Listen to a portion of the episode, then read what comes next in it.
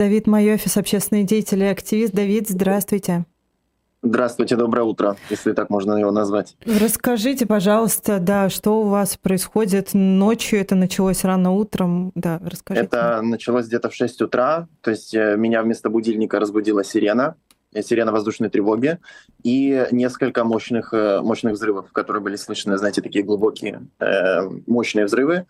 Сначала вообще никто ничего не понимал, то есть ничего не предвещало беды, так скажем, то есть не было никакой Э, никаких военных действий на, на территории Газы, на территории западной реки Иордан, то есть не было никаких, э, ничего не предвещало, так скажем, это абсолютно внезапно.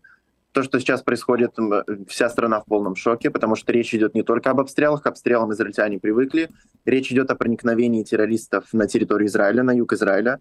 По сообщениям СМИ э, на данный момент, вот я сейчас краем глаза смотрю на, на телевизор и вижу, вижу то, что там происходит, а, террористы проникли на территорию Израиля, в город Сдерот, это приграничный город к сектору Газы. Эм, по сообщениям СМИ, опять же, и в группах Телеграм они эм, ходят по домам, то есть абсолютный хаос происходит. Это то, что не ожидал никто, и это повергло всю страну в шок. То есть никто не понимает, что, что вообще происходит. А понятна ли численность э, вот этой группировки, проникшей на территорию Израиля? Как э, по последним данным речь идет о 20-30 человек, uh-huh. которые действуют в четырех разных местах кибуцах, так скажем, это такие маленькие, э, маленькие поселения, где живет немного людей, и вот они туда э, проникли. Это совершенно, это что-то невероятное, такого не было никогда со стороны сектора газа. Это то, что повергло всех в шок. Давид, а скажите, что э, говорят официальные лица и со стороны Израиля, и со стороны сектора газа? Эм, со, э, со стороны сектора газа они, естественно, это празднуют. То есть для них, э, для них это веселье, это большая радость, что они, у них получилось. Uh, ужасные совершенно uh, поступают uh, фотографии и видео с, с сектора газа, с соцсетей, арабских соцсетей, которые, которыми они владеют, совершенно жуткие какие-то кадры.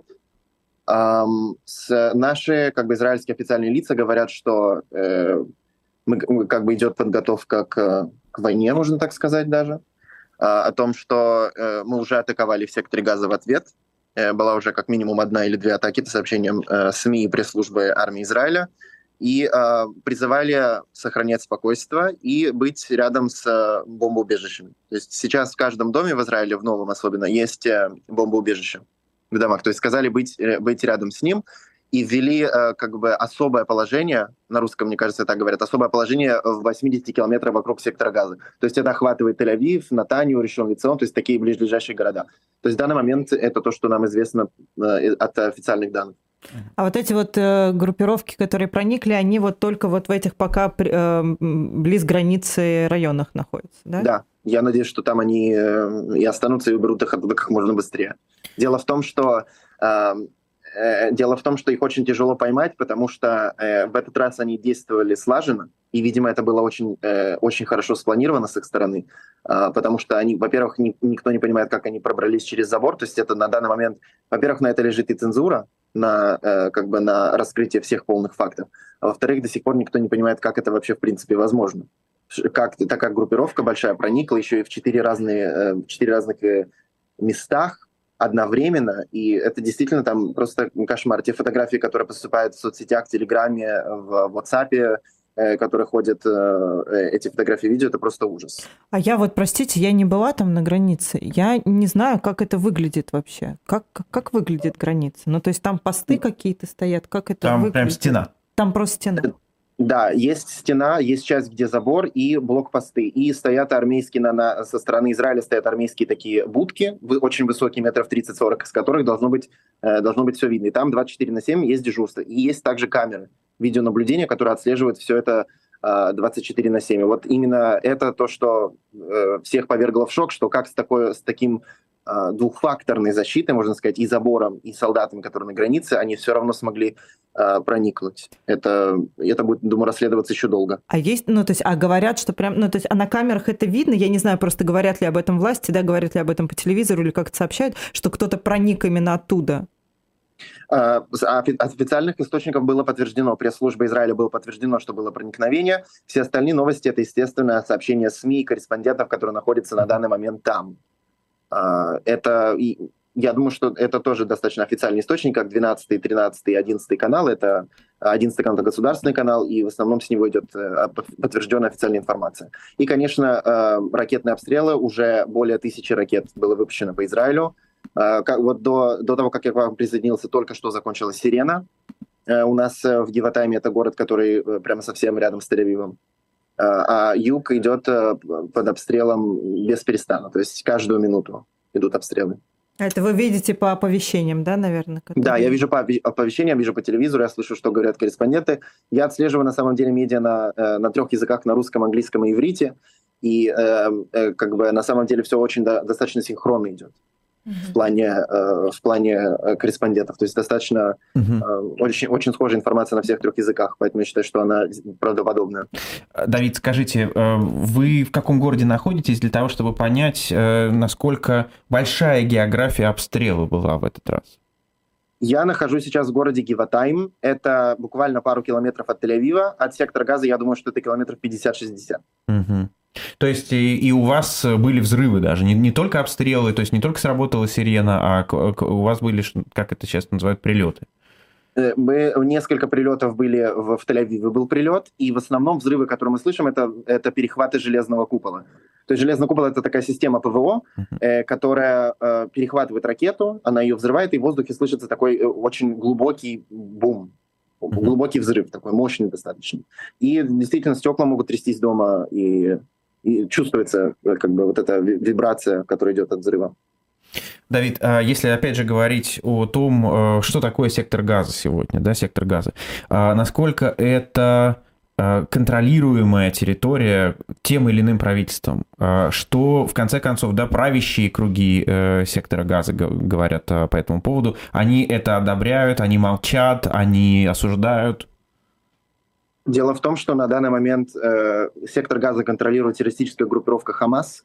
Э, она такой является не только потому, что Израиль сказал, ЕС признает ее террористической группировкой, США признают ее террористической группировкой, и международные организации все тоже признают ее террористической организацией. Поэтому, как вы можете себе представить, что террористы могут думать об этом, они и празднуют, и поощряют, и говорят, что, как обычно, страшают, что это только начало – а, есть сообщения из СМИ о том, что даже Хизбалла собирается а, какие-то действия предпринять и вступить. То есть они на самом деле накаляют обстановку и призывают даже террористические группировки из Ливана и Сирии как бы вступить, вступить в военные действия. Никто не знает, произойдет это на самом деле или нет, но с их стороны идет действительно нагнетание. И что касается Вестбанк, э, западный берег реки Иордан. Угу. Там тоже э, очень часто происходят теракты, но проникновение редко.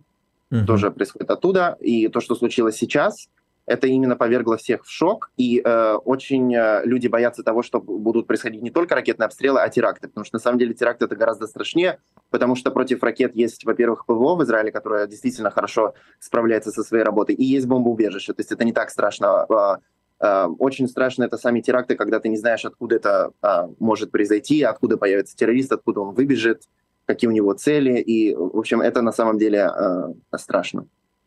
Давид, а вот вы сказали, что э, там ничего не предвещало ночью, да, или там вечером, а в предыдущие дни, ну то есть вообще было сп- спокойно было или было какое-то напряжение, да? Или вообще бывает ли там спокойно, извините, на границе? Как э, в Газе бывает спокойно. Был достаточно период, минимум, я думаю, что полгода, когда э, именно конкретно обстрелов не было, а были стычки э, были э, митинги, были провокации со стороны сектора газа в отношении Израиля, то есть э, кидали коктейли Молотова, пытались э, попасть в солдат, но никогда это не переходило в, в обстрел или в что-то серьезное. То есть э, для нас мы считаем, что бросать коктейли Молотова на границе, э, то есть со стороны сектора газа, это то, к чему мы уже привыкли, мы даже не считаем это чем-то особенным или чем-то из ряда вон выходящим. А что касается военных действий, то их не было достаточно давно. И да, полгода по израильским меркам это тоже считается достаточно давно. А что касается, все боевые действия были в городе Джинин, и Рамала. Это палестинская автономия, то есть Газа и палестинская автономия — это немножко разные вещи, они находятся в разных местах. Э, палестинская автономия находится на западном, э, регу, э, э, западном берегу реки Иордан, и там э, действительно происходят боевые действия очень часто. Э, израильская армия входит туда проводить э, армейские рейды по изъятию оружия, по устранению ликвидации э, террористов, которые были замешаны в террористических атаках против израильтян и, и израильской армии.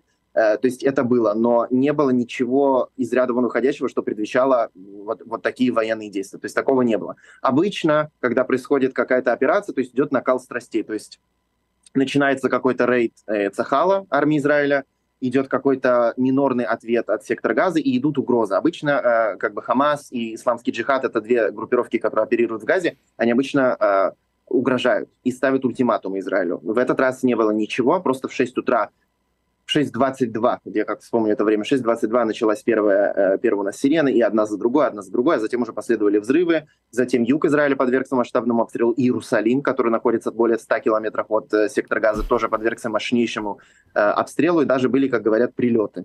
В Ашкелоне погибла женщина 60 лет, от, от снаряда в городе явно, по подтвержденной информации, тоже было попадание в дом. А, и, конечно, жертвы от э, террористических атак а, тоже имеются, я имею в виду о тех, которые вошли. Ну и не случайно это в субботу, я так понимаю. Да, у нас э, праздник э, Сукот сейчас, Симхат Тура. Это праздник, когда мы празднуем Тору. В этот день, это день выпал и на шаббат, и, и праздник, то есть все израильтяне, как говорят, на Чили. Кто религиозно, они сейчас находятся в синагогах на, на, на мероприятиях, кто на природе – Э, был э, недавно ужасный случай, что была вечеринка на открытом небе, и туда э, как раз проникли террористы, туда был ракетный обстрел. Как вы понимаете, это много людей, и бешеное количество людей ринулось бежать в поисках какого-то убежища. В общем, картина страшная. Вот, вот так, так у нас началось субботнее утро. А, Давид, а как сейчас реагируют разные политические силы в Израиле на это? Есть ли призывы к ну давайте назовем так, к войне, да, к какому-то широкомасштабному ответу?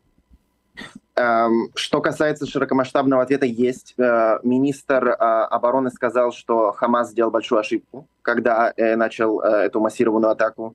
Это, так, так скажем, намек на это. Что касается других политических лиц, комментариев достаточно мало сейчас, но я вам хочу сказать, что э, я, как человек, который живу в Израиле уже почти 10 лет, я могу вам сказать, что есть э, очень много разногласий политических э, в любое время, но когда происходит как война, э, какие-то рейды или что-то такое, то есть из- израильтяне очень сильно объединяются. То есть мы в убежище сидим вместе, независимо э, каких политических взглядов, э, взглядов кто-то придерживается правых, левых, центристских, радикально правых, радикально левых мы все находимся под одним небом, и когда у нас идет атака, мы все очень э, сплочены. Это очень э, чувствуется.